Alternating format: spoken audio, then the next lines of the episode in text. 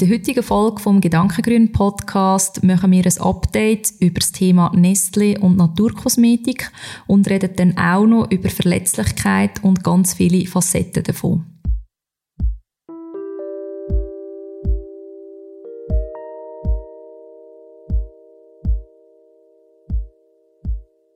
Herzlich willkommen zu einer neuen Folge vom Gedankengrün Podcast. Der Podcast, wo sich mit dem Thema Achtsamkeit mit sich selber und mit der Umwelt dreht. Und für dich heute am Mikrofon sind Jasmin und Corinne. Und wir sind da gerade mit einem grossen Smile am Tisch und sitzen uns vis-à-vis endlich wieder einig seit Monaten. Ja, das freut uns wirklich sehr fest. Oh ja. Ähm, ich fange an heute mit einem Thema, wo ich noch einen Teil äh, aufgreife vom letzten Mal. Mhm. Und zwar geht es um Naturkosmetik, mhm. äh, um Sante und L'Oreal und Nestlé. Weil mir hat eine Zuhörerin dann geschrieben, ah, das habe ich gar nicht gewusst, dass das zu Nestle gehört und wer und das wollte ich nicht. so ein so. also vielleicht hat sie es nicht so, sie hat es jetzt nicht so geschrieben, aber ich habe es ein so verstanden. Und dann habe ich das ähm, in einer Instagram-Story, glaube auch noch so berichtet, dass das halt eben so zusammengehört und dann hat dann Santi ähm, reagiert. Finde ich eigentlich oh, auch wow. richtig, dass sie reagiert haben und hat dann eben so gefunden, ja, wir gehören eigentlich gar nicht zu Nestle. Und da habe ich dann so gefunden, ja, äh, Moment mal schnell.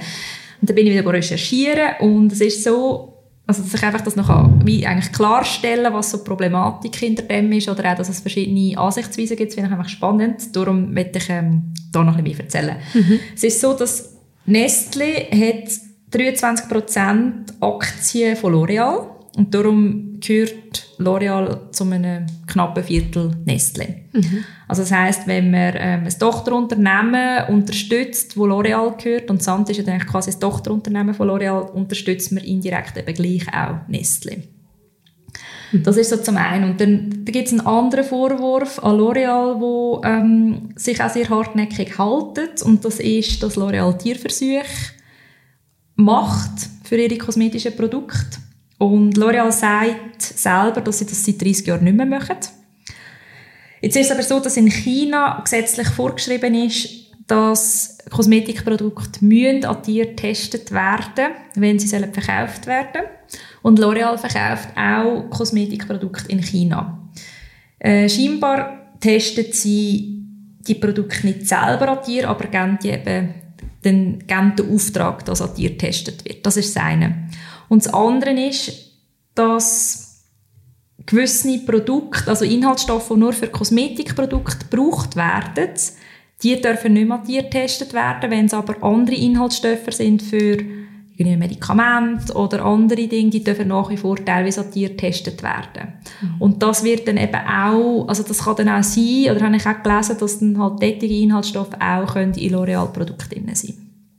Also das betrifft jetzt L'Oreal. Ja. Sante ist eigentlich grundlegend, wäre nichts dagegen einzuwenden. Es, ist, es geht dort wirklich einfach darum, wem die Firma schlussendlich gehört. Und dass man halt eben mit dem auch einen Konzern unterstützt, wo ich nicht unterstützen will. Ähm, ich habe da noch ein bisschen mehr recherchiert. ähm, und zwar gibt es dann eben auch die Haltung, dass es eigentlich ja gut ist, wenn große Konzerne, so kleine Konzerne oder kleinere Firmen aufkaufen, weil man mit dem eigentlich ähm, Naturkosmetik auch mehr ins Bewusstsein holen kann. Mhm. Oder mit dem auch Marktanteil erhöhen Finde ich einen spannenden Gedanken. Ähm, ich habe für mich gemerkt, dass ich das aber trotzdem eigentlich nicht unterstützen will. Und zwar geht es mir dort, äh, also einerseits um L'Oreal, das ich nicht unterstützen will, weg diesen Tierversuchen, die für mich einfach noch zu wenig klar transparent ist, dass die nicht durchgeführt werden oder halt eben in China doch durchgeführt werden und konsequenterweise wenig dürften dann die Produkte in China nicht verkauft werden.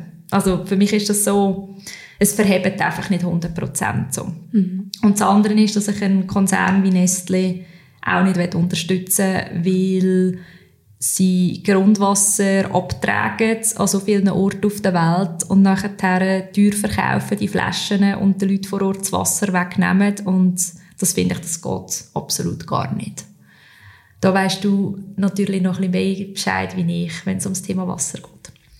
Ja, also ich finde es völlig richtig, dass man so ein ähm, Monstrum, sage ich jetzt mal, wie Nestle nicht unterstützt. Weil, also ja, ich finde die Privatisierung von Wasser, die sie betreiben, das ist desolat. Also ich kann da an dieser Stelle auch ein bisschen Werbung machen für den Film Battled Life, mhm. wo das äh, sehr eindrücklich aufzeigt, wie einfach mit dem Flaschenwasser ein riesen, ja, ein riesen Geschäft gemacht wird und eben Leute, dann wird Land irgendwie billig abgekauft, wo Wasserquellen sind, damit sie eben, wie du gesagt hast, dort können Wasser abzapfen und die Leute dort, äh, das sind häufig Entwicklungsländer, wo nachher einfach die Leute selber, also man weiß ja, dass Wasser ein extrem schwieriges Thema ist in, den Entwicklungs-, in vielen Entwicklungsländern und immer mehr, also zunehmend ein Problem wird.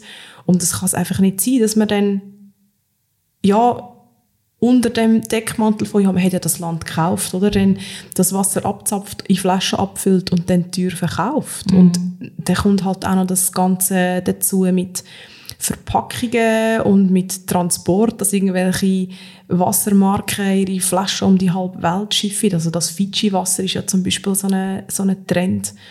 Also ich finde es desolat, ja, absolut. Mhm. Und es wird natürlich auch nicht gehen, wenn nicht die korrumpierten Leaders von diesen Ländern würden die Landstücke dann einfach verkaufen und nicht immer nur würde so kurzfristig denken, aber unter dem Strich geht es einfach wirklich darum, was abläuft. Das ist einfach nicht okay und ich finde auch, so jemanden sollte man nicht unterstützen.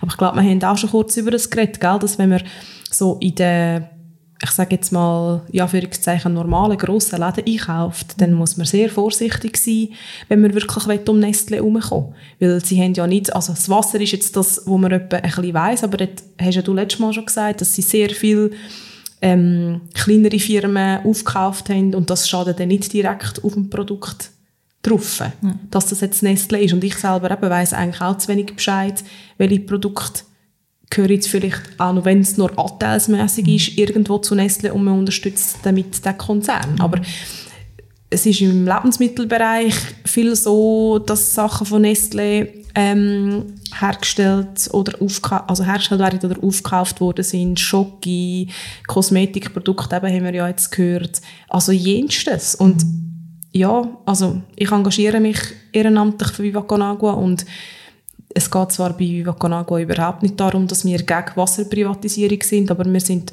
dafür, dass das Menschenrecht auf Wasser und auf ja, einfach eine angemessene Versorgung mit Wasser und Sanitäranlagen gewährleistet ist. Und Nestle tut das eigentlich ganz klar torpedieren mit diesen Aktionen. Und darum finde ich aus mehreren mehrere Perspektiven von meinem Wirken, dass das einfach gar nicht geht. Mhm. Ja.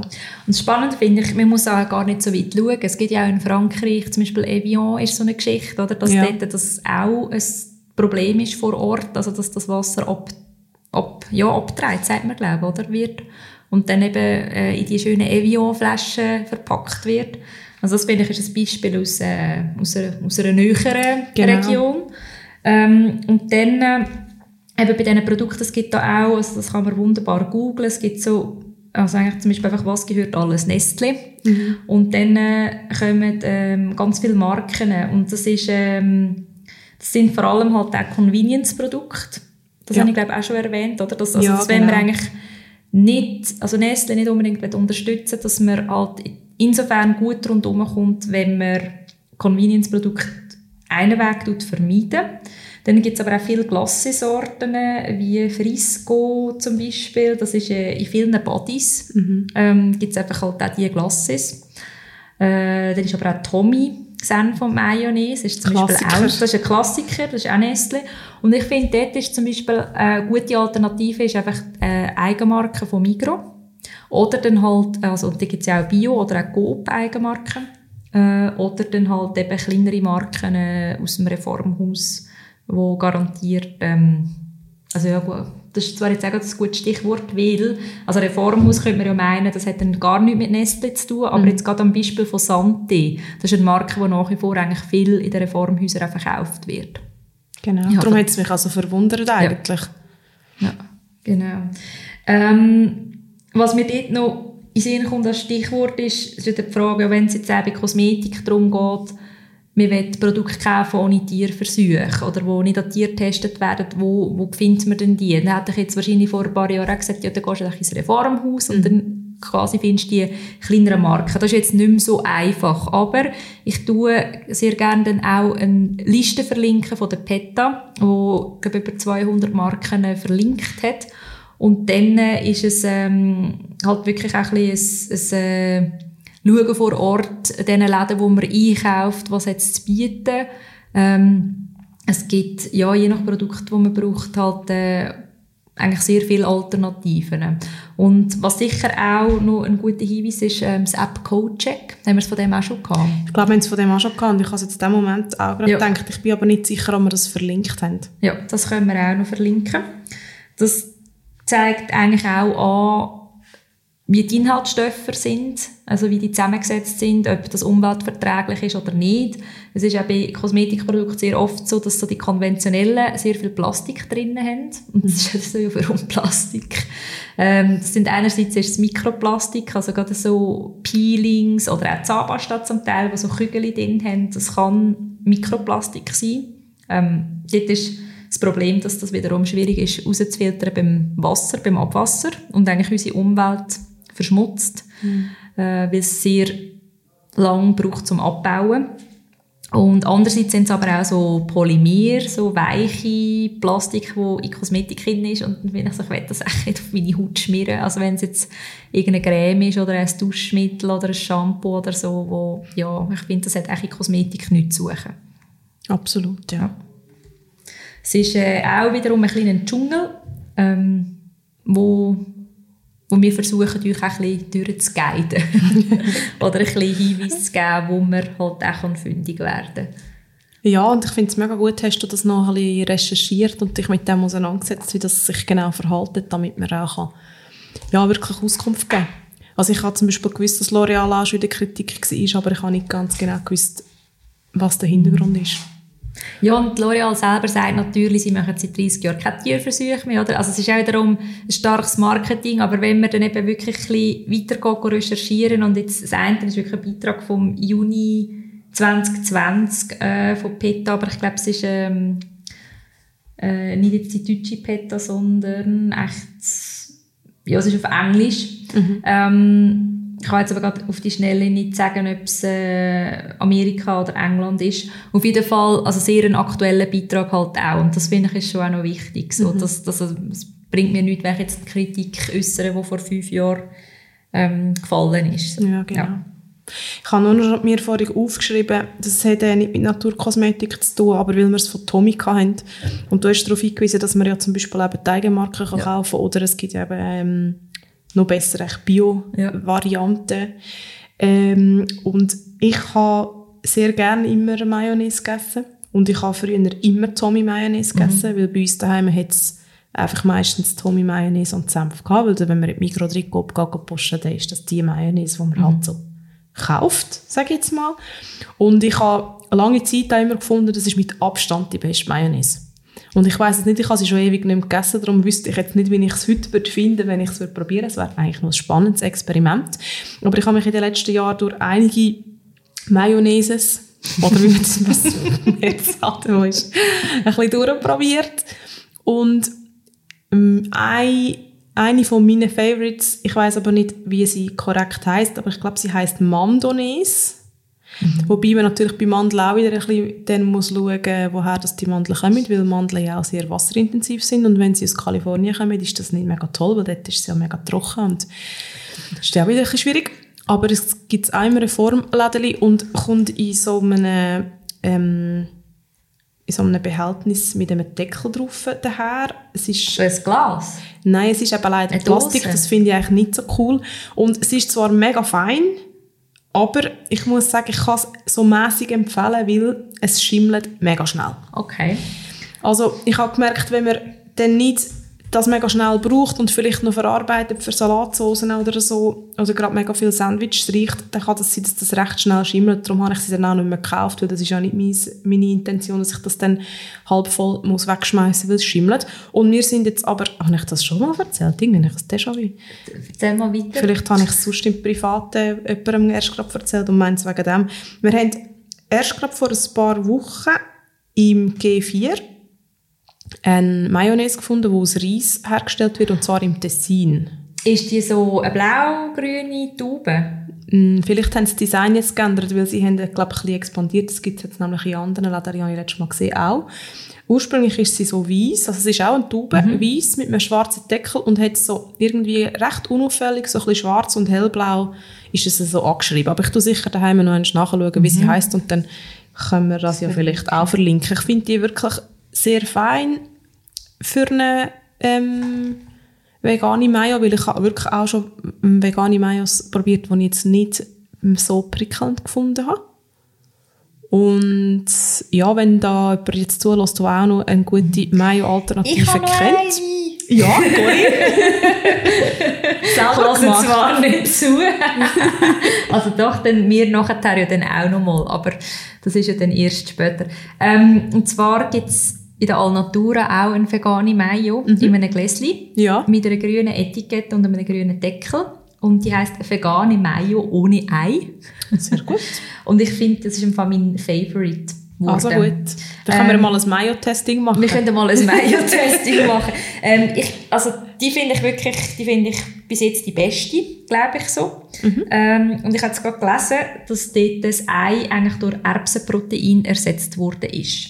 Clever. Genau.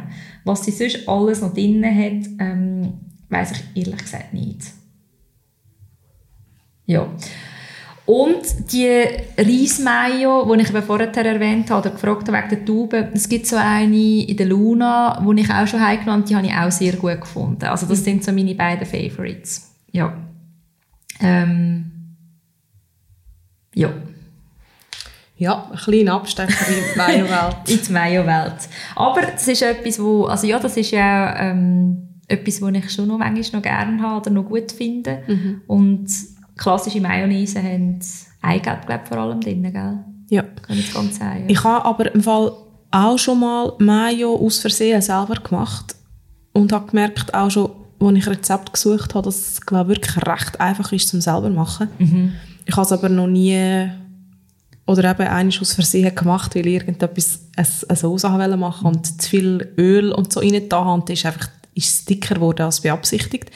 Und ich kenne aber Leute, die eigentlich regelmäßig Mayonnaise selber machen, also auch mit, mit Ei. Und ich glaube, ohne Ei ist es noch viel einfacher eigentlich. Ich habe auch einen Freund, der das macht. Und ich habe ihn eigentlich schon lange mal gefragt fürs Rezept, ähm, um das auch auszuprobieren, weil es mich würde wundern. Und es ist, glaube ich, sehr ölhaltig, also Mayonnaise, ob mit oder ohne Ei, ist sehr ölhaltig und dann hat es der Regel ein bisschen Senf drin, ein bisschen Essig, also ein Müh. Und je nachdem auch noch Gewürz oder ja, irgendwie eben, es müsste dann noch etwas haben anstatt das Ei. Ja. Ja, ich glaube, ich habe einfach noch irgendetwas, so ein bisschen Mussiges rein da. Ich weiß nicht, ob es so ein bisschen irgendein weißes Mandelmus oder irgend so etwas, was einfach auch noch ein bisschen mehr bindet ja. mit dem Öl zusammen. Ja. Also wir sind auch offen für ähm, Mayonnaise selber mache ich Tipps. Sehr gerne. Also, wenn ihr ein super Rezept habt, drückt raus damit. ja. Ähm, hast du noch etwas zum Thema Tierversuche, Kosmetik, Nestle, Wasser? Ja, ich habe schon noch Sachen, aber ja, ich- finde es einfach mega wichtig, dass man sich bewusst ist bei Naturkosmetik, also nicht bei Naturkosmetik, bei Kosmetik allgemein, was man da sich auf den Körper oder ins Gesicht streicht. Weil, eben, du hast vorhin den Mikroplastik zum Beispiel angesprochen. Und für mich ist das recht erschreckend gewesen, dass ich gehört habe, dass es eben in so vielen Produkten, Peelings, Zahnpastas und so weiter, so Plastikbestandteile drin haben, ähm, wo nachher in die Umwelt gelangen und wo zum Teil wirklich auch könnte, also wenn es gerade so weichmachende Sachen sind, wo auch zum Teil wirklich könnte von unserem Körper aufgenommen werden. Und also das finde ich mega bedenklich und auch sonst, ich habe mir das ehrlich gesagt früher einfach nicht so überlegt, was das für die möglichen Auswirkungen vielleicht kann haben und was man sich da eben eigentlich so alles auf die Haut streicht und das nachher auch in den Körper reingeht. Und seit ich mir das ein bisschen bewusster bin, schaue ich wirklich einfach auch darauf, mit was ich mich eincreme, mit was ich dusche.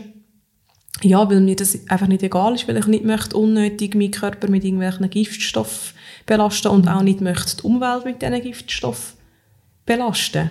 Und ähm, ja, ich finde es auch irgendwie schön, immer wieder ein bisschen auszuprobieren und ein bisschen zu schauen, was es, was es gibt und was einem selber gefällt. Und du hast letztes Mal auch gesagt, dass man eigentlich, also dass du gemerkt hast, du kommst eigentlich mit recht wenig mhm. Sachen aus. Und ich habe es gemerkt, als wir letztes Jahr sind reisen, dass man eigentlich sehr viel Produkte kann ersetzen mit einem Produkt. Mhm. Also ich habe gemerkt, dass gerade so zum Beispiel Kokosöl habe ich super gefunden, vor allem weil wir an einem Ort sind reisen, wo es häufig warm war, mhm. weil das Kokosöl wird ja bei Raumtemperatur fest, also je nach der Jahreszeit ist es mhm. bisschen, muss man zuerst ein bisschen wärmer, aber auf Reise ist das super gewesen und ich kann mich mit dem können eingremen, ich kann das können, weil meine Haare relativ schnell trocken sind, auch in die Haare tun, ich mag den Duft mega mhm.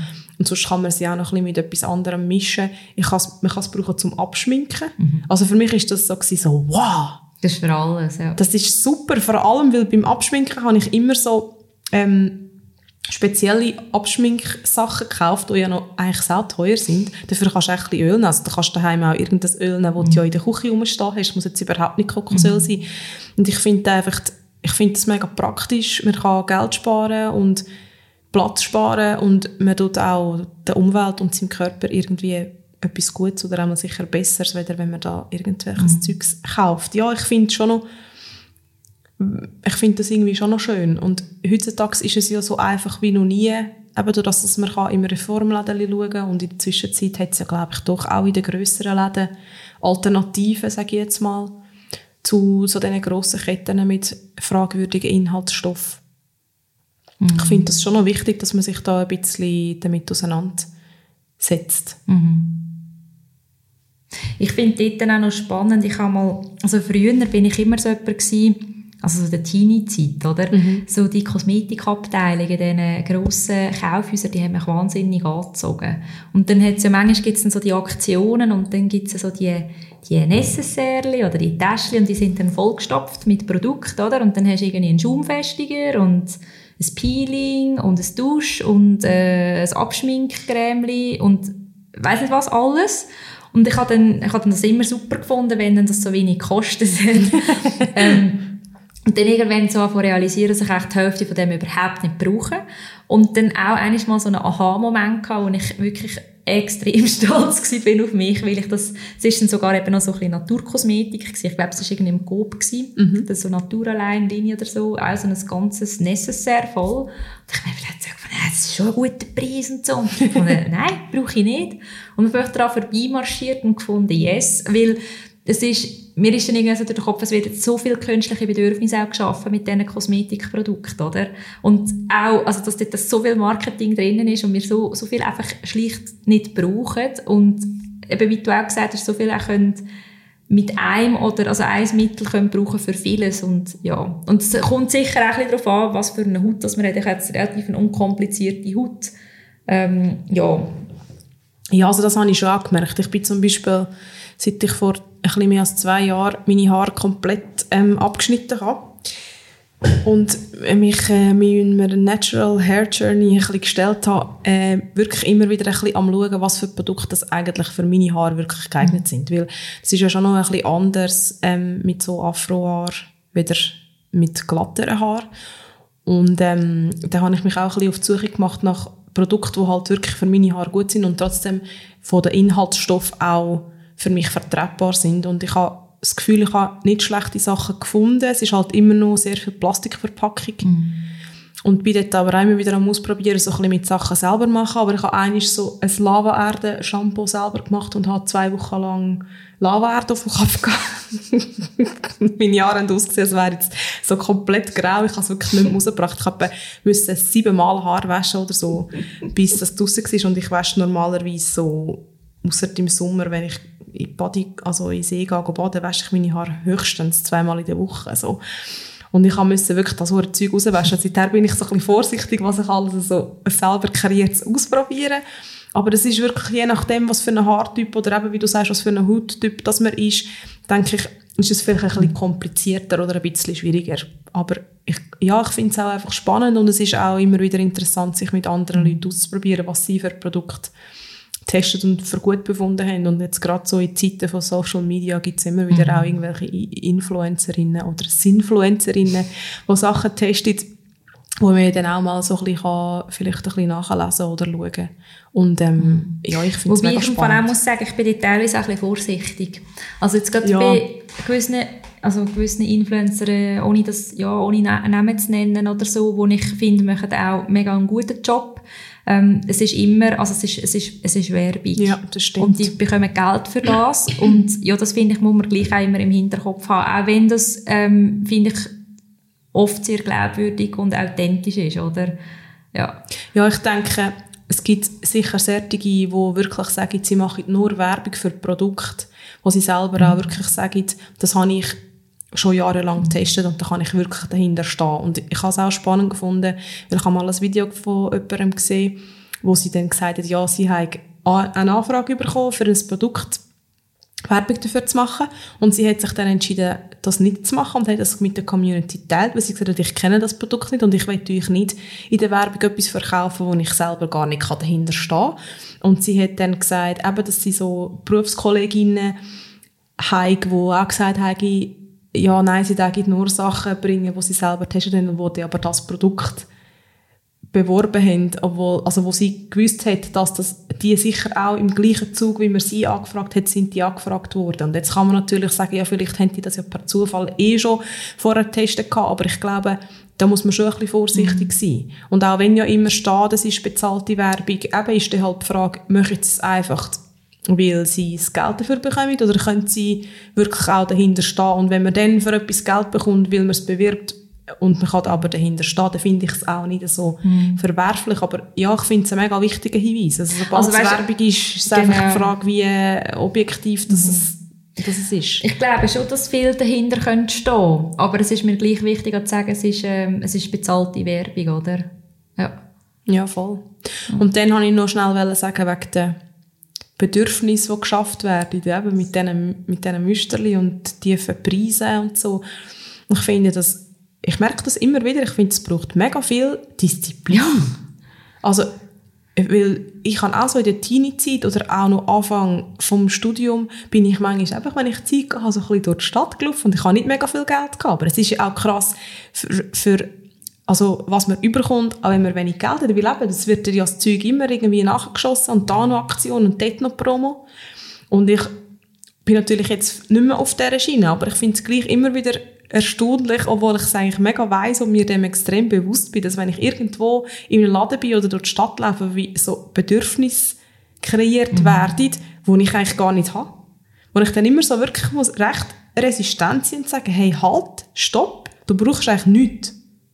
Ich finde das mega krass. Mhm. Also eben auch wieder, wenn es ums Thema Werbung geht, ich finde das auch brutal eigentlich, was man auf Instagram und Facebook und so immer für die Werbung um die Ohren knallt bekommt. Und ich finde es gut, sind coole Sachen, aber trotzdem hat immer so das Gefühl, ah ja, das könnte ich jetzt vielleicht auch noch brauchen. Und dann ja. muss man sagen, nein, eigentlich brauche ich das gar nicht. Ja, und dort finde ich einfach auch noch ähm, be be bemerkenswert oder ein Gedankenwert, dass ja Marken, die ihre Produkte dermaßen fest bewerben, die haben ein riesen Budget auch für, für die Werbung. Und jetzt sagen, ähm, also Fernseh, ja, Fernsehwerbung ist jetzt vielleicht auch nicht mehr so das top-aktuellste, aber das ist, ähm, also Fernsehwerbung in der Primetime, so zwischen 8 und 10, da kostet ein kurzer Spot ähm, ein paar tausend Franken. Also kurze Spots sind ein paar Sekunden, mhm. oder? Und also muss sich das überlegen, auch, wie viel Werbung wie viel Geld in die Werbung fließt von, von eben auch wieder grösseren Konzernen. Und, man muss, und das, finde ich dann auch wieder eben spannend zu schauen, so der Zusammenhang, so, welche Marken, welche Produkte werden im Fernsehen zum Beispiel, also ja, ähm, überhaupt beworben oder halt auch äh, in den Social Media oder in den, ähm, auf, auf, auf, auf Webseiten. Webseiten finde ich ist noch ein bisschen komplizierter, weil das wird dann schon mehr zugeschnitten, oder? Also, mhm. Fernsehen schon früher eigentlich alle das Gleiche gesehen. Ich weiß nicht, ob das jetzt immer noch so ist oder ob das, ähm, ob sich das schon ändert. Das weiß ich im Fall auch nicht.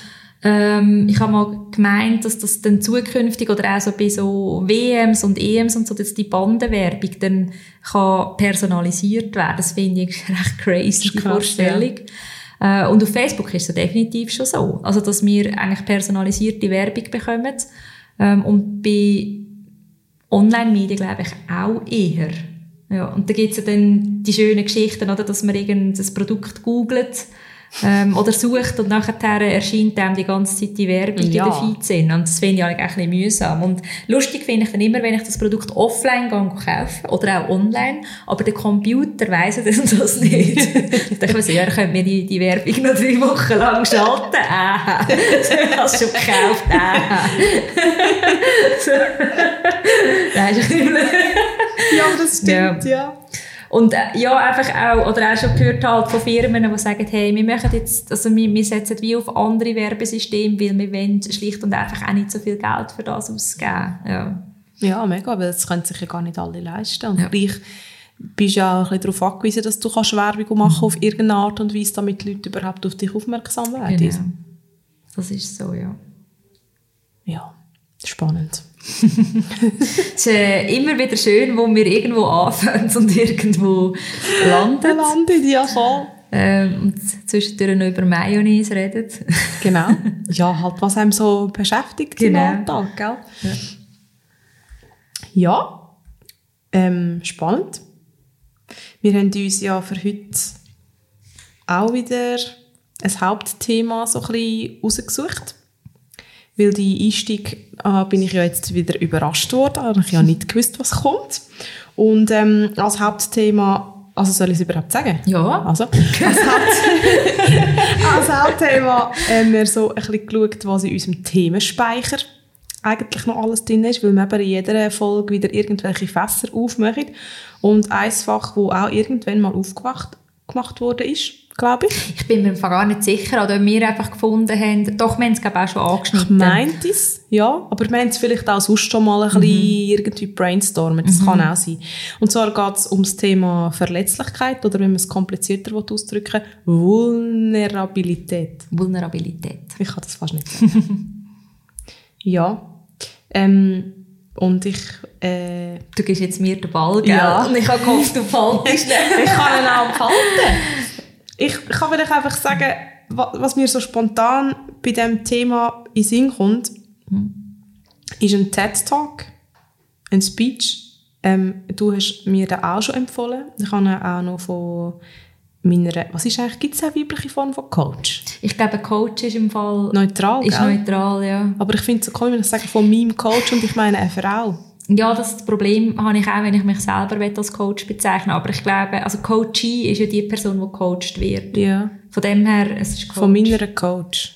Ah, Ich müsste schon sagen von meinem Coach. Ja, es Nein, ist ein Dilemma. aber, aber wir können ja, ja, das müssen wir jetzt lösen. He? Wie tun wir in einem weiblichen, ich finde, es ist ja dann gleich auch noch wichtig, dass man, dass man weiss, es ist eine Frau. genau, ich finde auch. Also, das soll ja sichtbar sein, dass es ja, eine Frau das finde ist. ich auch.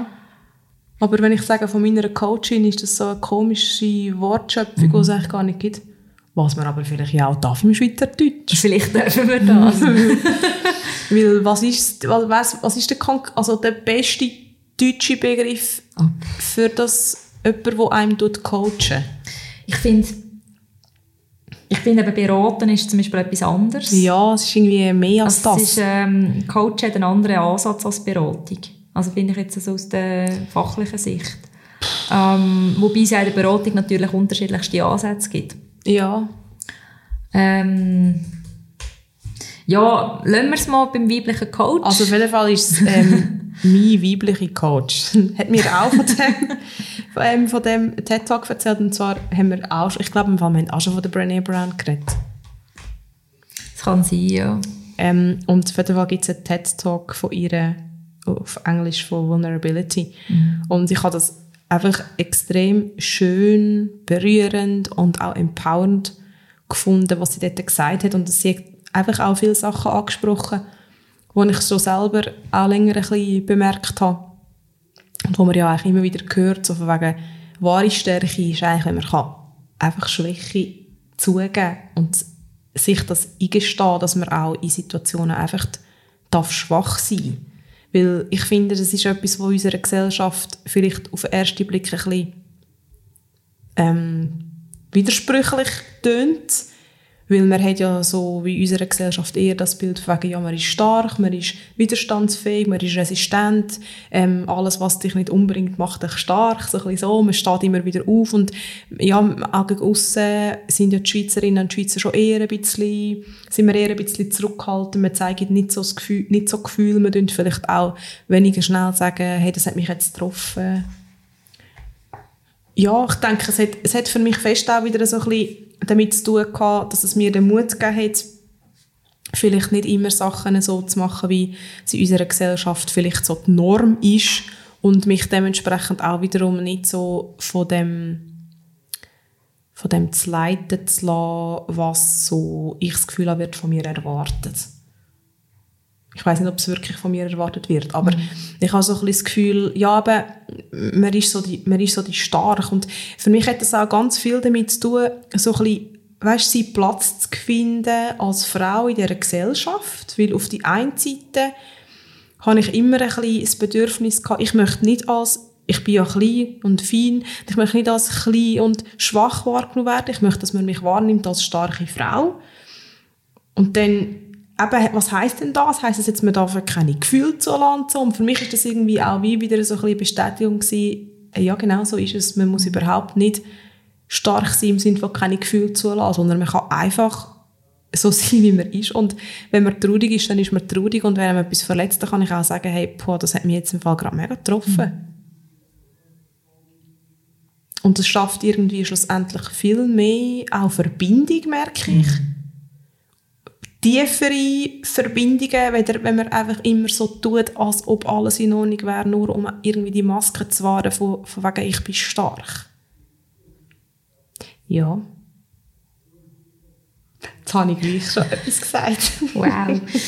ähm, ich habe auch mit Bernie Brown angefangen, weil um ihren Namen kommt man nicht um bei diesem Thema. Ich habe letztes Jahr, ich habe manchmal so Namen, wo, wo ich irgendwie entdecke und dann tue ich die ähm, ich hätte sagen stalken, aber das stimmt überhaupt nicht.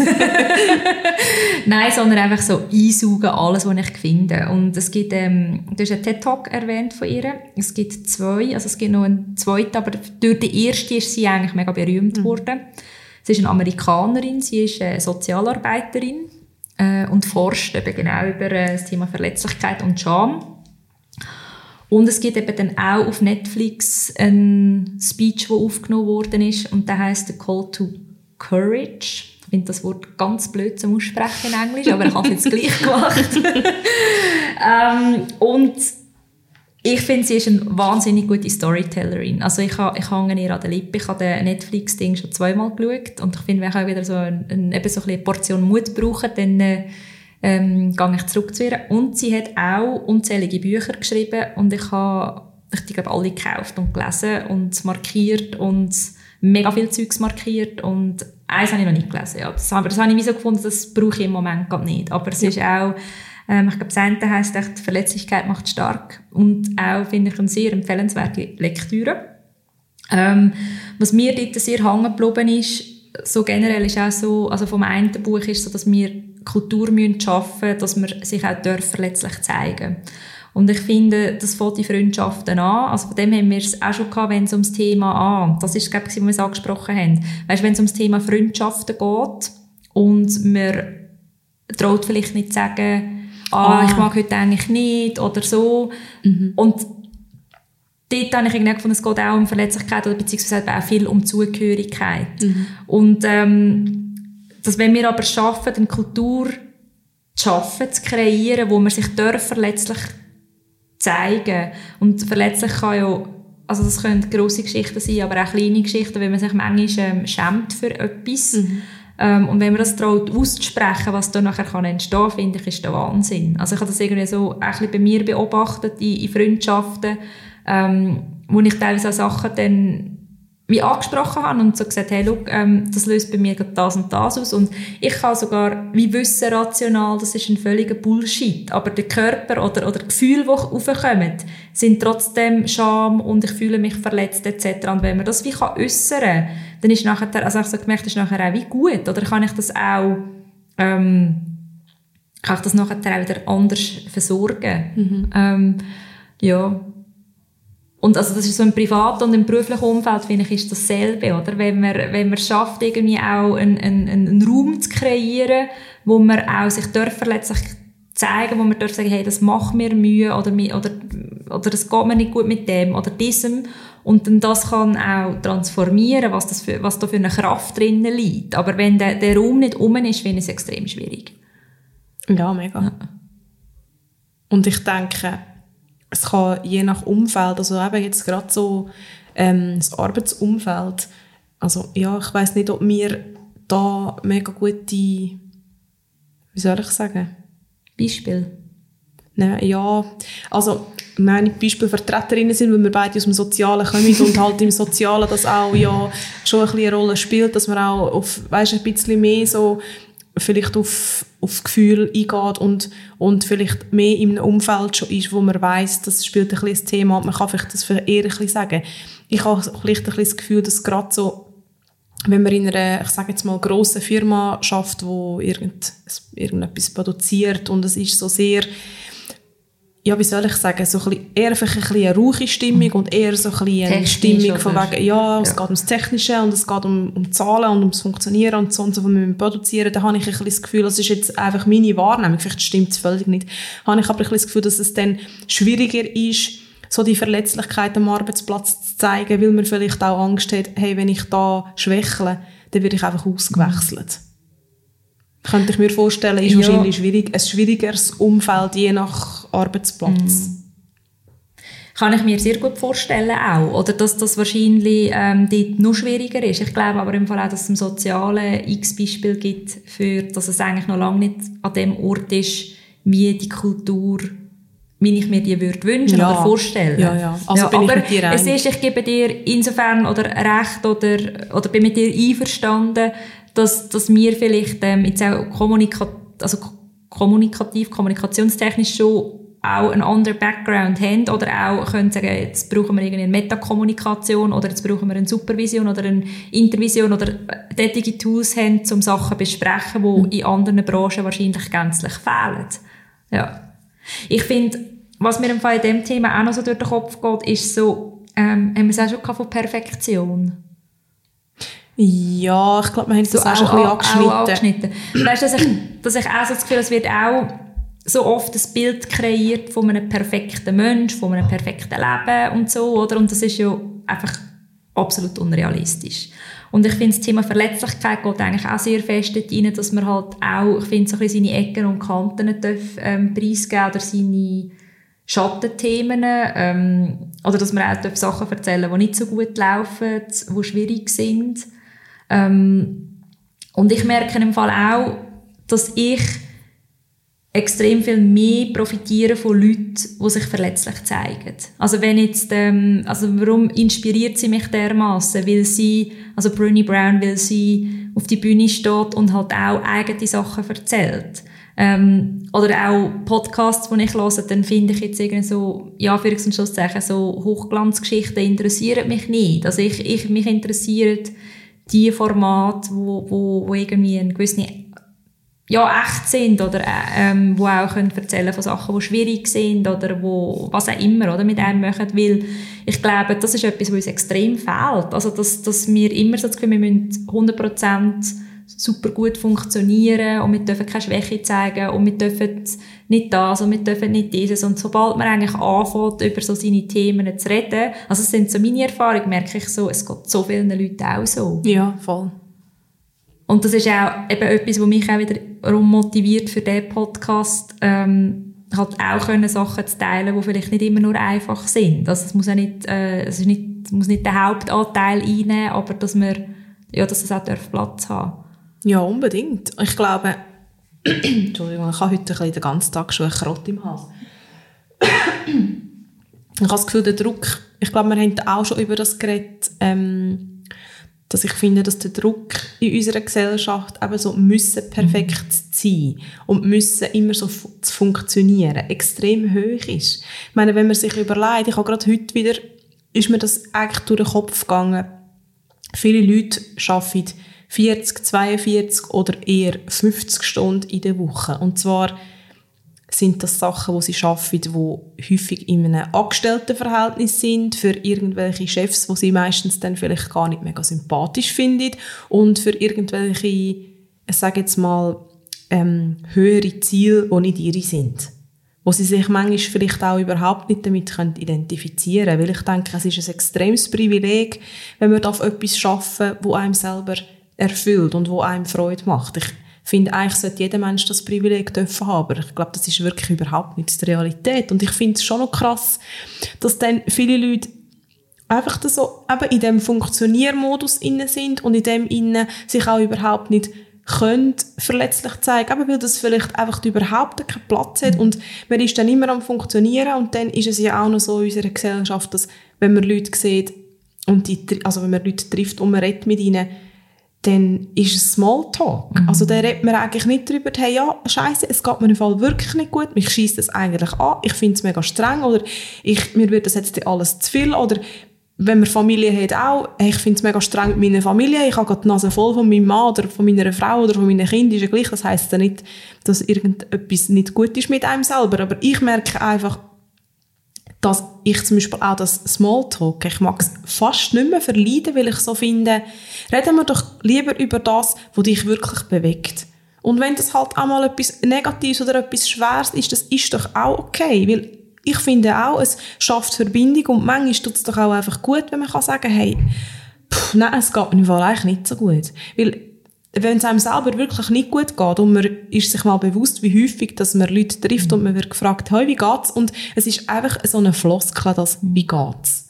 Es ist gar nicht so, dass es einem wirklich interessiert, wie es dieser Person geht. Und wenn die Person etwas anderes sagt, weder Danke gut und dir, dann ist man ja schon völlig irritiert. Ja, man ist mega überfordert. Ja, voll. Aber gell, ich frage mich, also ich bin, ich sehe das irgendwie ähnlich und ich frage mich aber auch gerade, wenn jetzt, das, es gibt auch Leute, die, ähm, also ich frage, wollte ich vor allem wissen, wie es ihnen wirklich geht. Und das hat aber nicht, also weißt, es ist eigentlich ein, ein, ein Widerspruch, weil ich bin eigentlich total einverstanden für mehr Tiefe und mehr ähm, Echtheit so, mhm. oder eben auch mehr Verletzlichkeit. Und gleich finde ich dort innen aber auch, ähm, kommt es für mich glaub, schon ein bisschen darauf an, wie nahe mir eine Person steht. Oder in was für einem Setting. Ja, klar. Weil wenn jetzt mir irgendjemand auf der Straße einfach reinkotzt, äh, wie schlecht es einem geht, dann finde ich manchmal so, ja, ähm, danke, oder? Also, ich finde aber dort liegt es auch an mir, mich halt irgendwie zu schützen und abzugrenzen. abzugrenzen ja. Das ist dort ein wichtiges Thema. Nein, ich bin voll bei dir. Also, ich glaube, du hast es auch nicht unbedingt so gemeint. Nein, ich habe es nicht ja. unbedingt so gemeint. Aber es ist ja auch manchmal mit Leuten, die einem vielleicht ein bisschen näher stehen, manchmal so, also je nach Typ halt, dass man vielleicht ein bisschen muss nachbohren muss. Mhm. Und ich habe das Gefühl, das hat dann auch fest damit zu tun, da landen wir wieder beim Thema so ein bisschen Selbstliebe. Mhm. Wie fest tut man überhaupt selber seine Gefühle wertschätzen und annehmen, wie sie sind. Und wiefern kann man sich auch eingestehen, weißt, dass es jetzt vielleicht wirklich etwas ist, was einen belastet.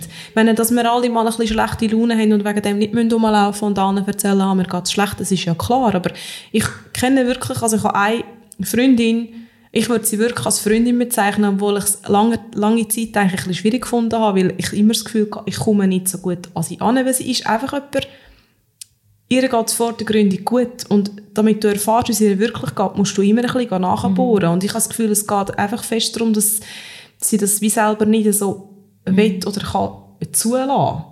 Und dann finde ich es halt ein bisschen schade. Ich meine, ich will eben auch nicht, wir sind ja jetzt da auch in einem Sitzungsraum, in einem, mhm. in einem Bürogebäude, wo ähm, Leute arbeiten, die wir zum Teil nicht so gut kennen oder einfach so ein bisschen kennen. Und ich fände es auch straub, wenn ich würde ihnen sagen, hey, oh, ich schon lange nicht mehr gesehen, wie geht's? Und dann kommt gerade so eine, oder? Mhm. Also das ist ja so, das finde ich noch schwierig, aber gleich, wie du vorher gesagt hast, braucht es irgendwie eine Kultur, wo man auch kann... Ja, Vertrauen, glaube ich, ja. oder? Also das ist, das ist so das Stichwort, dass, dass, dass du mhm. weißt, hey, du darfst, du darfst dich so zeigen, wie du dich gerade fühlst, wie du gerade bist und du wirst für das nicht verurteilt. Du wirst für das nicht verurteilt und es wird dir auch nicht wie nachgetragen oder also wenn es jetzt, ich sage jetzt mal um ein Arbeitsverhältnis geht, ähm, es wird dir nachher nicht zum, äh, zum Verhängnis gemacht oder, mhm. oder weißt, oder es wird nicht zu einem Nachteil. Mhm. Und ich glaube, das ist etwas, wo, wo man schon auch noch etwa die kann antreffen, oder? Also es gibt, ähm, ich habe beides erlebt. Also dass, dass die Verletzlichkeit darf Platz haben und dass sie keinen Platz hat. Und ich finde, wenn sie Platz hat, dass das eine riesige Chance ist, weil ich glaube, wir alle logischerweise haben unsere Geschichten und unsere Themen und äh, unsere, also ja, unsere verletzlichen Seiten und das macht uns aber in dem Sinne halt eben auch echt und, und auch nahbar. Ja. Und das ist, ich finde das auch, es gibt doch auch so Bilder, wo man hat von Leuten, so, ah, die sind so, die sind so, oder? Oder auch so von, von vielleicht auch bekannteren Leuten, oder so. Und dann, und dann irgendwann merkt man, das ist im Fall ein Mensch genauso wie du und ich, und der Mensch hat genauso seine Themen, und der steht jetzt halt einfach mehr im Rampenlicht. Mhm. Und deswegen projiziert man Sachen in den Menschen hinein, die zum Teil einfach hinter und vor auch nicht stimmen Ja. Das ist ja so, ja. Ich, ich habe jetzt gerade vorher weißt, auch noch überlegt, ja, was heisst denn, was heisst denn auch überhaupt, sich verletzlich zeigen? Ich finde, das ist ja manchmal sind das, ähm, sind das ganz kleine Situationen. Mhm.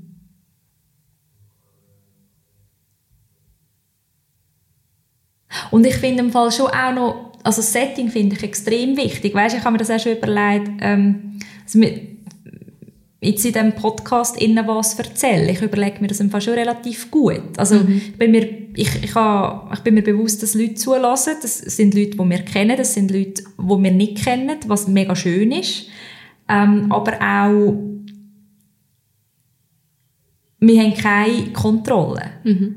Und wir wissen nicht, wie das beim, beim Zuschauer oder bei der Zuschauerin ankommt, das, was wir erzählen. Und wir können für uns eigentlich einen, einen Raum kreieren, wo, wo eine Verletzlichkeit möglich ist. Aber der Raum hat ja irgendwie jetzt in diesem Setting auch eine gewisse Beschränkung. Mhm. Und das, das finde ich, also das ist dann, das geht dann, glaube ich, tief in das Thema rein, weil, weil wir eigentlich die Kontrollen auch ein bisschen weit abgeben, oder? Und ich nicht verantwortlich bin, wie das bei jemandem ankommt oder wie das jemand auffasst. Oder wie, also ich kann, ja. Absolut, ja.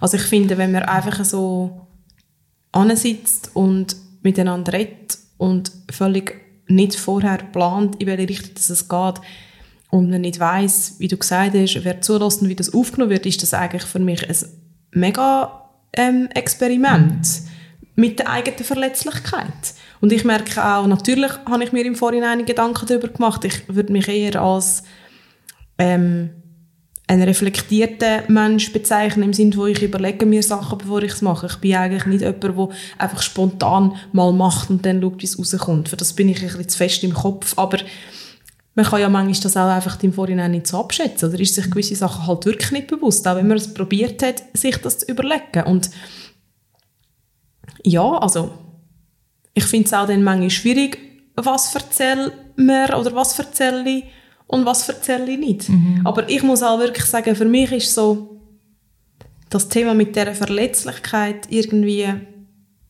ich weiß nicht, vielleicht habe ich schon ein bisschen andere Grenze. Also, weißt, ich meine, was man selber als verletzlich empfindet oder was man selber empfindet von wow, jetzt zeige ich mich recht verletzlich, das ist wahrscheinlich auch bei jedem Menschen ein bisschen mhm. anders. Und ich überlege mir halt immer, ja gut, was ist jetzt das Schlimmste, was passieren kann, wenn ich etwas sage? Es kann sein, dass ich es bereue. Es kann sein, dass ich jemanden mit dem verletze.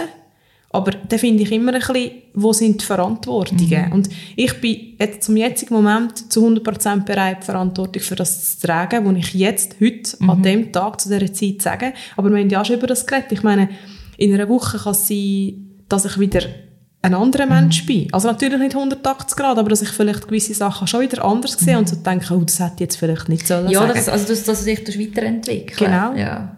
Ja. Und das ist etwas, wo man ein bisschen muss damit können leben weil mhm. ja, irgendwann, wenn wir wissen, wie lange wir den Podcast noch machen, mhm. irgendwann werden wir vielleicht zu, zurück hören auf unsere erste Folge und denken, oh mein Gott. Also weißt, mhm. und irgendwie bin ich aber auch bereit, weil eben, das, das ist doch spannend. Also du hast es am Anfang auch gesagt. Ich finde, das ist halt spannend. Ein Mensch bleibt nicht stehen. Man entwickelt sich weiter. Und ich bin sehr gern bereit, mich verletzlich zu zeigen in sehr vielen Situationen, weil ich einfach finde, ja, das bin ich und ich habe irgendwie einfach keine Lust, mich zu verstellen. Und ich habe aber auch nicht die Erwartung, dass irgendjemand mich als perfekt soll anschauen. Ich bin überhaupt nicht perfekt, weil es ist Aber es ist, niemand eben, es perfekt. ist niemand. Und das ist also, mich, ich merke einfach, ich störe mich länger sie mehr an dem Wort perfekt.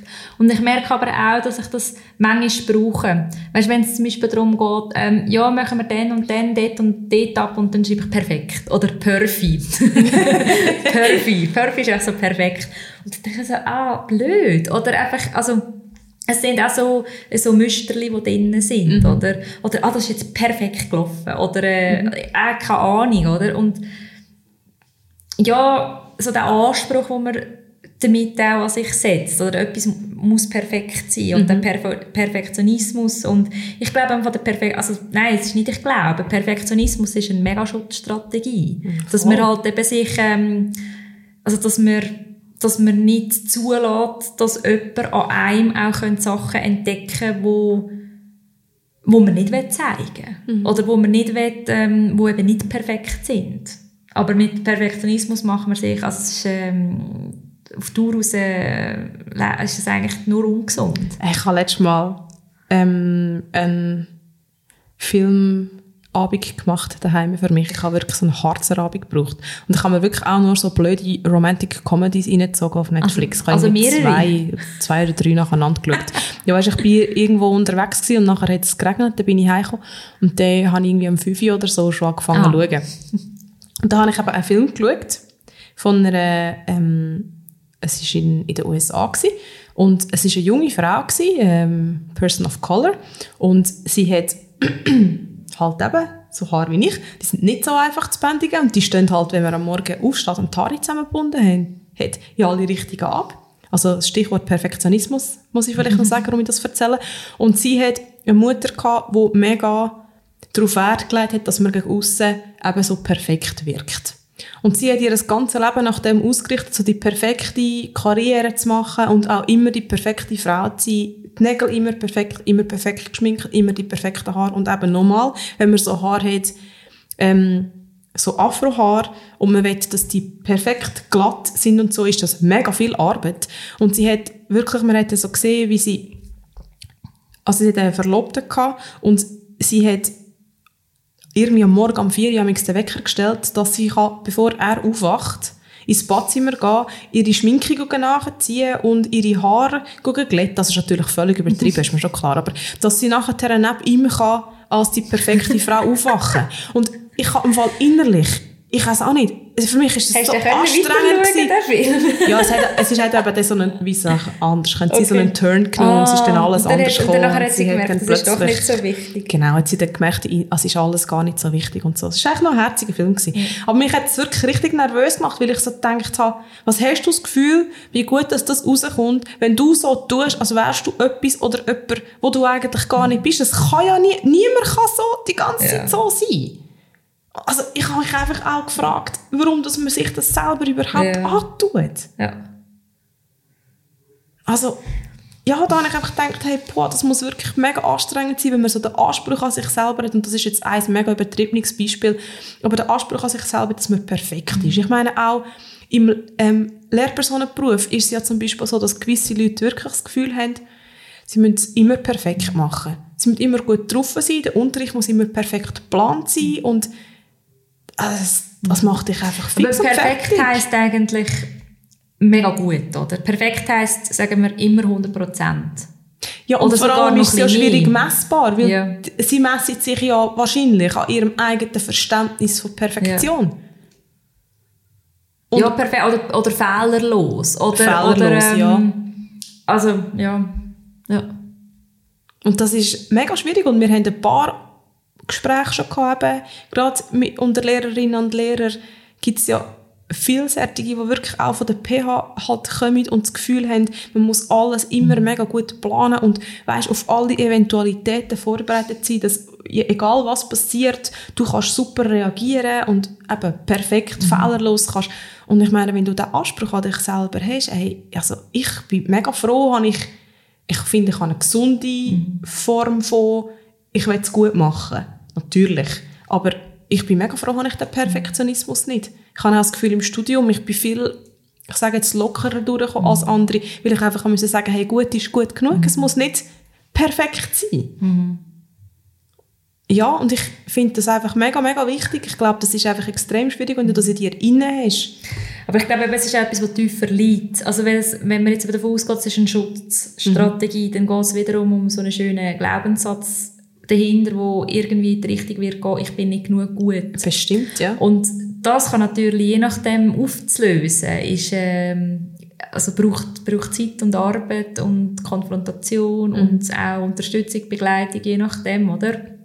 Und halt eben finde ich auch wiederum ein Umfeld, wo, ja, wo einem dabei unterstützt oder auch den Raum lässt. Ja. unbedingt. Und ich merke, also ich, ich habe sehr eine perfektionistische Ader. Ich kenne, also, es ist, äh, ja, ich kenne so Situationen. Ich habe aber auch schon gelernt, anders mit dem umzugehen und ich finde es sehr befreiend. Mhm. Also ein Beispiel ähm, ist, ich koche extrem gern und würde sagen, eigentlich auch recht gut oder ja, mal, ich finde, ich koche gut. Das darf, darf ich so sagen. Das darf man sagen, ähm, ja. Und ich habe dann irgendwie immer so das Gefühl, wenn ich Leute einlade, dann muss ich einen halben Tag mindestens in die Küche stehen, oder? Mhm. Weil ich muss ja das perfekte Nacht auf den Tisch bringen. Ähm, oder wenn, wenn auch einen Geburtstag zum Beispiel, also wenn ich Geburtstag habe, dann bin ich früher, bin ich wirklich alle sogar irgendwie eineinhalb Tage, weißt, und habe, habe einen Aufwand betrieben, mhm. alles selber gemacht, also das bin ich nach wie vor auch mega Fan. Aber ich habe irgendwann einfach gecheckt, ich kann das im Fall auch ein bisschen einfacher machen. Ich kann zwar immer noch alles, oder in Anführungs- und Schlusszeichen alles selber machen, aber es lange vielleicht, wenn ich drei, vier Sachen mache, anstatt zehn. Weil es geht nicht um, es geht nicht um das. Es geht nicht darum, wie viele Sachen auf dem Tisch stehen. Es geht darum, dass wir einen guten Abend miteinander haben. Und ich finde es ich auch mega cool. Also, auch mal einen Kochabend, wo wir sagt haben, jetzt haben wir mega Lust, irgendwie einen Tag in der Küche zu stehen und XY zu machen. Das bin ich auch zu haben dafür. Aber es ist wie so die Frage, um was es geht. Mhm. Um, also weißt, es ist Motivation dahinter. Und ich habe gemerkt, ich, kann, ich muss eigentlich mich nicht definieren darüber, wie lange ich in dieser Küche gestanden bin, sondern eben, es geht einfach darum, dass wir etwas Feines zu essen haben und das wird sowieso also ja, wird sowieso und dass wir einen guten Abend haben und Zeit zusammen und dann kann ich es auch viel mehr geniessen. Und wenn ich irgendwie schon den ganzen Tag in der Küche gestanden bin, dann bin ich nachher manchmal gar nicht mehr so Lust oder mag gar nicht mehr so. Und das sind so kleine, heilsame Erfahrungen, wo, wo, wo ich finde, sehr gut. Also mir. Und das kann man dann natürlich auch das auf über, sehr vieles auch übertragen, oder? Und, ja. Was hat denn bei dir der was würdest du jetzt sagen, rückblickend, so ein bisschen der Lernprozess ausgelöst? Oh. Da würde mir jetzt ein Riesenfass auftun. Das kommt ein anderes Mal. Okay, also, aber das kann man ja mal aufschreiben. Fass. Das Nein, ist, aber äh, ja, ja, ich verstehe, dass es, dass es eine längere Geschichte ist. Ja. Weißt, weil ich glaube, das ist ja schlussendlich bei all diesen Verhaltensmustern, die man hat, oder bei all diesen, jetzt habe ich schon wieder das Wort vergessen. Ähm, was man so einfach mit auf den Weg bekommen hat und das Gefühl hat. Glaubenssätze. Genau, danke. Bei all diesen Glaubenssätzen eigentlich so, dass es, es braucht ja wie irgendeinen Auslöser, dass man mhm. überhaupt merkt, das ist ein Glaubenssatz und dass man das mhm. irgendwie kann probieren anzugehen und dann so schrittweise irgendwie, auch wenn man je nachdem vielleicht das Leben lang dran genagen hat, aber schrittweise irgendwie kann das probieren zu verändern und, und ja, glücklicher sein mhm. mit sich selber. Ich finde das schon noch spannend, jeweils eben, was sind so die Auslöser? Mhm. Ja, ich tue mir das mal als Fass. Das ist gut.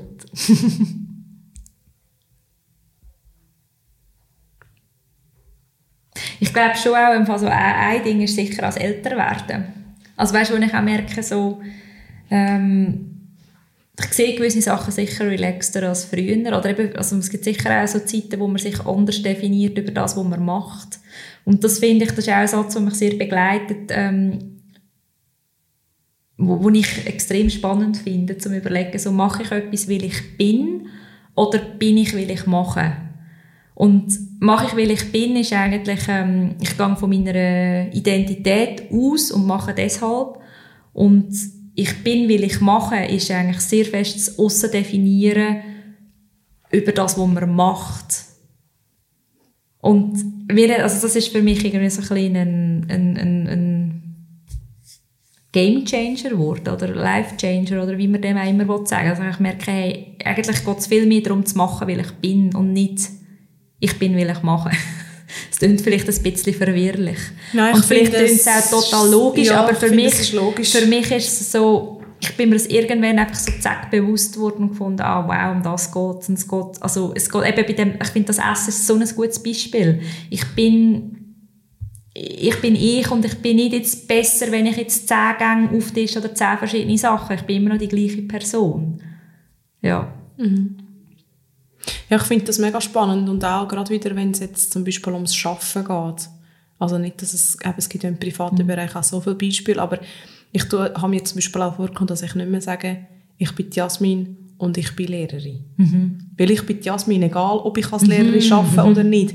Weißt du, ich meine, ich, ich bin, will ich mache, hat ja auch viel damit zu tun, dass man sich eben über das mhm. definiert, was man macht, sei das jetzt als Job oder sonst in der Freizeit. Und wenn man wirklich etwas macht oder etwas schafft, weil das von innen her so kommt, dann mag ja die Aussage richtig sein. Aber ich finde, wie, ich bin ein Mensch und ich kann eigentlich machen, was ich will. Ein Teil von mir bleibt immer gleich, egal ob ich jetzt als Lehrerin arbeite oder ob ich jetzt als vegane Ernährungsberaterin arbeite oder ob ich am Strand hocke und Yoga mache, ist ja völlig egal. Mhm. Auch wenn ich nichts Geld verdiene. Weißt, ich, ich meine mit dem, du bist Jasmin und du bist Le also ich finde, du kannst schon sagen, du bist Lehrerin, aber du bist vielleicht Lehrerin, weil du Jasmin bist und du bist nicht Jasmin, weil du Lehrerin bist. Genau.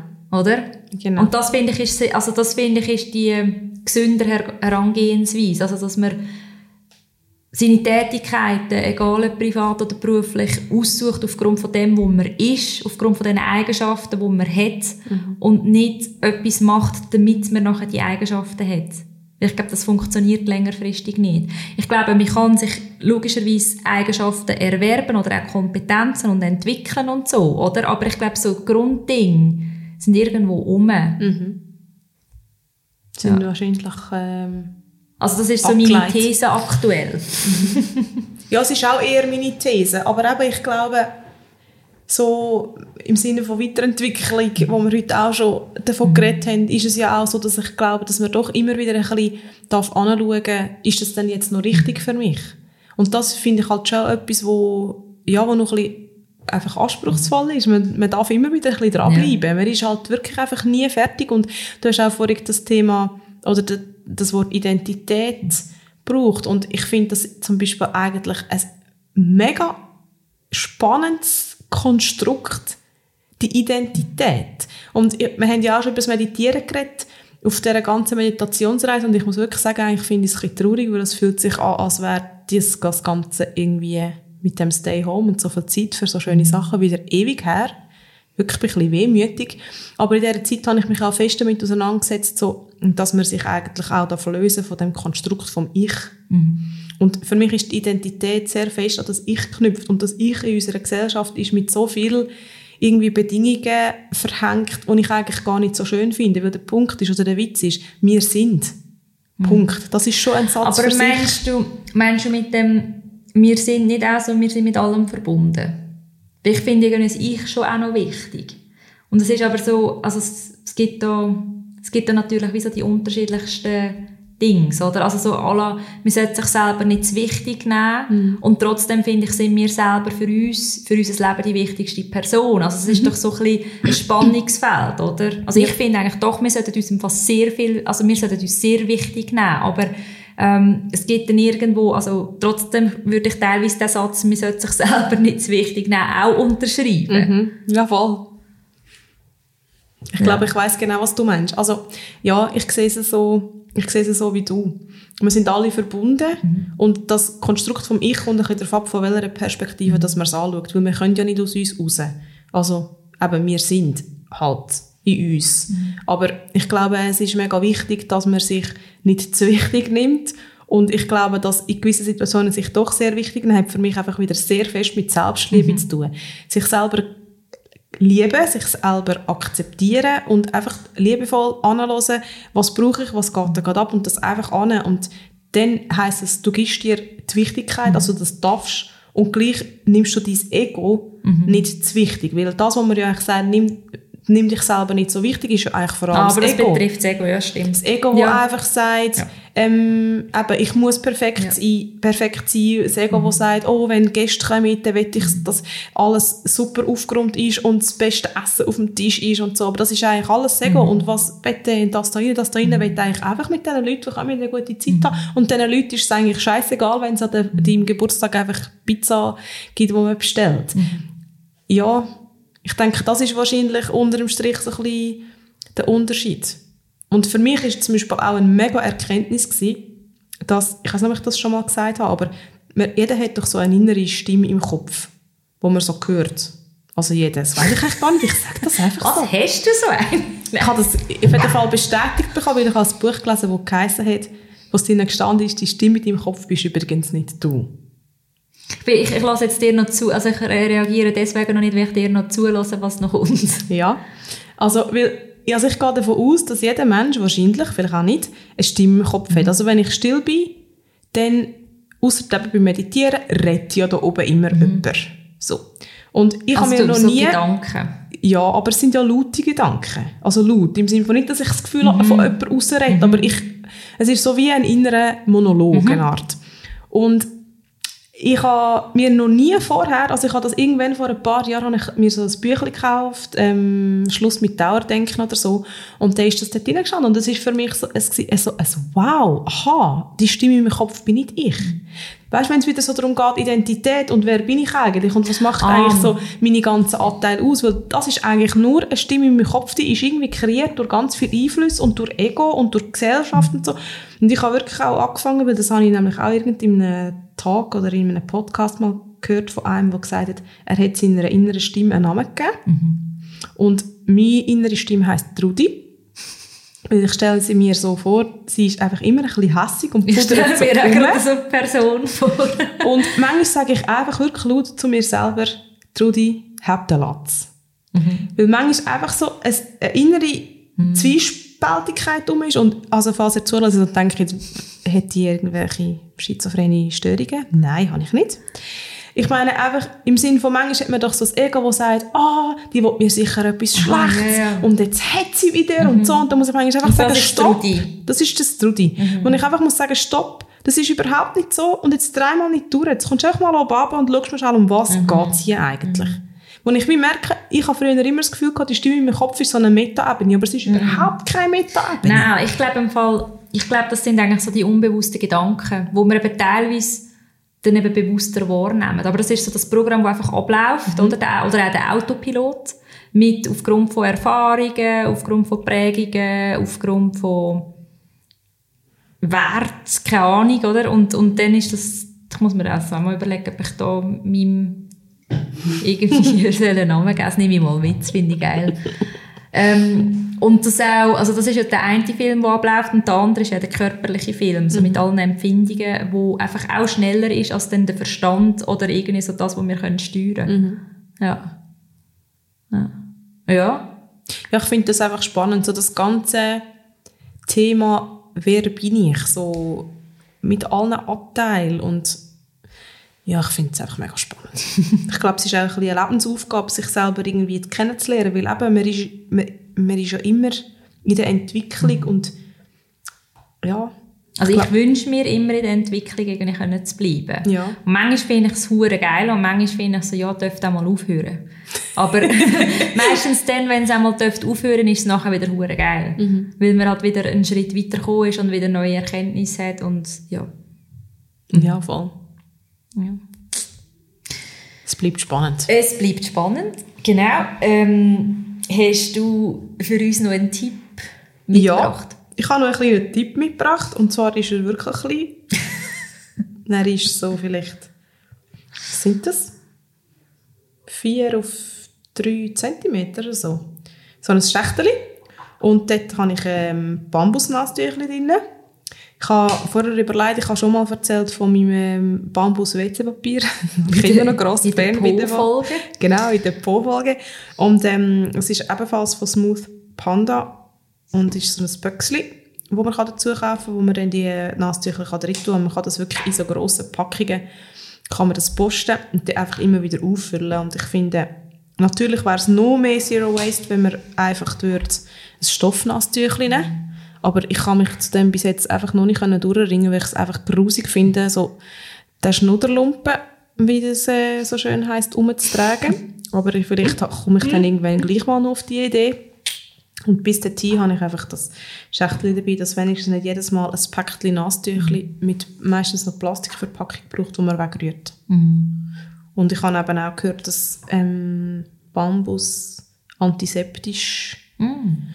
So ein bisschen sein Und ja, ich finde es ich find's cool. Mm. Wenn ich merke, ich kann nicht mehr so viel drin, dann ich es einfach schnell auffüllen und cool. Ja, ich habe es gekauft beim G4, falls ähm, ihr auch vor Luzern sind, ja. die zuhören. Und es gibt aber verschiedenste Orte, wo man die kann kaufen kann. Ich habe sie schon ein paar Orte gesehen. Cool. Ja, genau. Aber wenn jetzt hoffentlich ja nicht so ein Tüchlein Zeit ist, aber jetzt geht ja, Schiffe zu verrissen. Also ich brauche im Fall immer Ja, man braucht immer etwas ja. Tüchlein und dann gibt es noch die Leute, die Heuschnupfen haben, die sind mhm. vielleicht auch immer froh. Genau. Cool. Ja. Ja, dann äh, wir doch da mal einen Schluss setzen.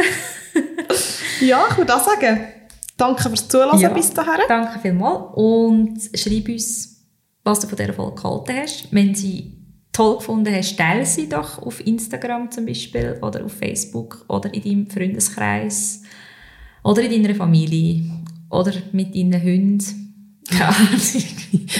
Ja, langsam bin ich müde. ähm, ja, bis gleich. Bis gleich, mach's gut. Ciao. Tschüss.